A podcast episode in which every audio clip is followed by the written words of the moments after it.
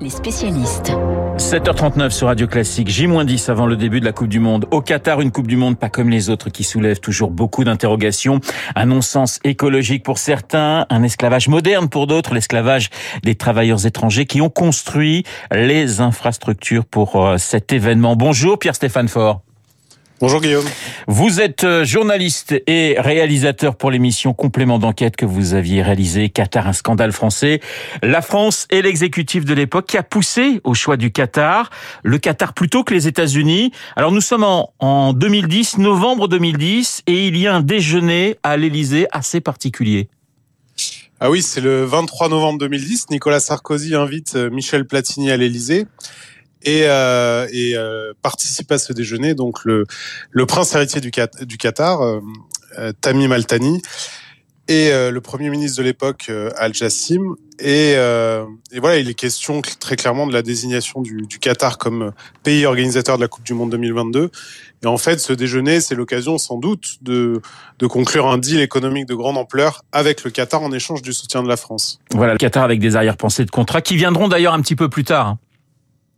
Oui, il y, a, plusieurs types de contrats dans le dans le dans le reportage de complément d'enquête. On montre euh, les contrats d'armement qui sont euh, qui sont évoqués. On en apporte la preuve, notamment les Rafales. Et puis il y a aussi des, des contrats euh, civils, si je puis dire, des contrats économiques pour la construction des infrastructures, puisque le Qatar a investi plus de 200 milliards d'euros pour construire sa Coupe du Monde. Donc il y a de, de très gros contrats à gagner pour les, les entreprises du CAC 40. Alors euh, Pierre-Stéphane Fort, le, le, choix d'un pays hôte, hein, d'une Coupe du Monde ou, de Jeux Olympiques, c'est toujours un choix politique. Il y a toujours des pressions, il y a toujours des compensations. C'est pas un fait nouveau, ça.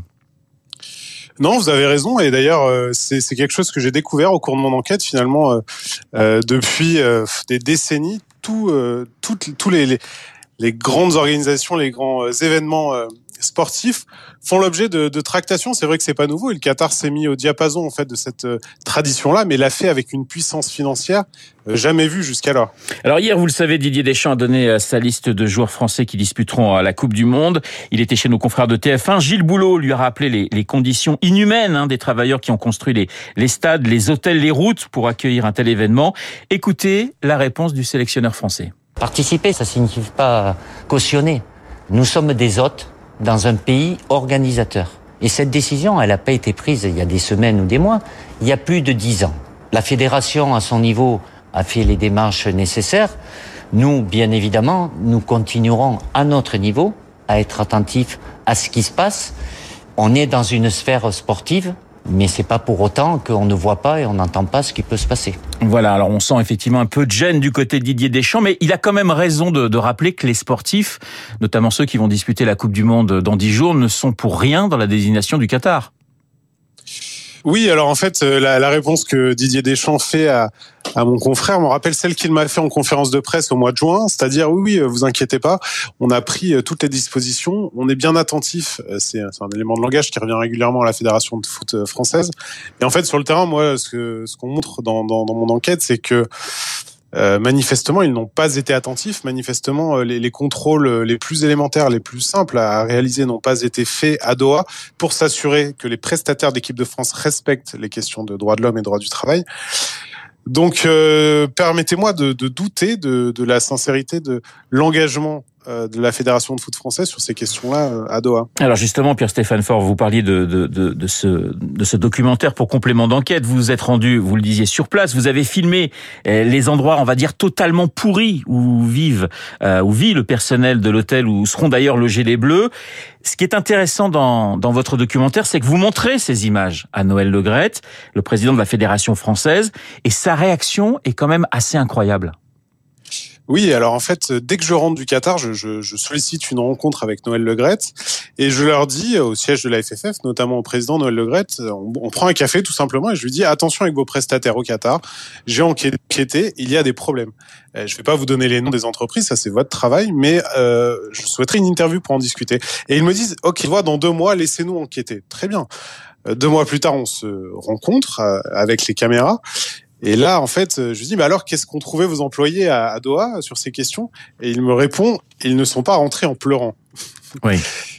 Incroyable. Et, euh, et, ensuite, surtout, il me dit, et je lui montre les images, et il me dit, non, mais ça, c'est rien, c'est un coup de peinture, et ce sera réglé. il y a là une forme de déni quant à voilà quant à, franchement quant à la, à la, à la condition des ouvriers euh, qataris que j'ai rencontrés euh, là-bas quoi. Alors Seb Blatter, l'ancien président de, de la FIFA, a parlé euh, d'erreur pour le choix du Qatar. Il en a parlé il y a, il y a quelques jours. C'est pas la première fois d'ailleurs qu'il parle d'erreur. Votre votre réaction? C'est difficile de, de, juger. À l'époque, Seb Blatter était président de la FIFA. Euh, il a toujours affirmé avoir soutenu les États-Unis on le croit, on le croit pas, on n'est pas obligé de le croire, mais euh, le, rôle de Seb Blatter est un petit peu trouble dans cette histoire, mais euh, euh, il y a au moins une certitude. En fait, c'est le rôle de Michel Platini qui, à l'époque, voulait prendre la place de Seb Blatter, voulait devenir calife à la place du calife, et le président de la FIFA, bah, quel est son pouvoir? C'est de désigner le pays hôte qui accueillera la Coupe du Monde. Ça, c'est le grand pouvoir du président de la FIFA. donc la, Coupe du Monde 2022 euh, au Qatar a été au centre d'un jeu politique entre Platini et Blatter. Euh, clairement, et, euh, et, Platini voulait prendre la place de, de, de Seb Blatter. Donc voilà, je ne sais pas exactement pour qui a voté Seb Blatter, puisque le, le vote est secret. En revanche, on sait que le rôle de Michel Platini, l'ancienne star du foot français. Il y aura un, à votre avis, il y aura un avant et un après Qatar dans la désignation des, des pays hôtes, c'est-à-dire qu'on va rien ne va changer ou au contraire on fera ah. peut-être un peu plus attention à un ah, certain nombre de, problèmes On peut en douter, non? Euh, vous, avez dû voir l'information. Enfin, l'Arabie Saoudite qui va accueillir les Jeux d'hiver en, en, 2029. Oui, là je vous parlais de la Coupe du Monde et, des, des ah, JO, mais mais euh, mais oui, effectivement, il y a eu bah, cette information assez incroyable. Ouais. Ouais. Donc en fait, on se dit, on est en pleine polémique autour du Qatar sur les conditions d'attribution, sur sur la, les soupçons de corruption importants qui pèsent sur cette désignation, sur le, le sort de, des droits de l'homme, etc. pour les ouvriers. Euh, au Qatar. Et en fait, en pleine polémique, euh, l'Arabie Saoudite décroche les JO 2029, euh, les, les JO d'hiver, enfin les JO d'hiver en Arabie Saoudite, euh, dans le désert. Enfin, ouais, ouais. Non-sens pour vous total. Merci Pierre-Stéphane Ford d'avoir répondu à mes questions. Pierre-Stéphane Ford, réalisateur de Qatar, un scandale français. Eh bien dans un instant, le journal imprévisible de Marc Bourreau. Avant le Qatar, il y avait eu d'autres pays organisateurs qui avaient divisé l'opinion internationale. La Russie, il y a quatre ans, mais aussi l'Argentine. Souvenez-vous, en 1978, une dictature militaire et des stades qui servaient de prison et de salle de torture. Argentina 78, c'est le thème du journal imprévisible de Marc dans deux minutes.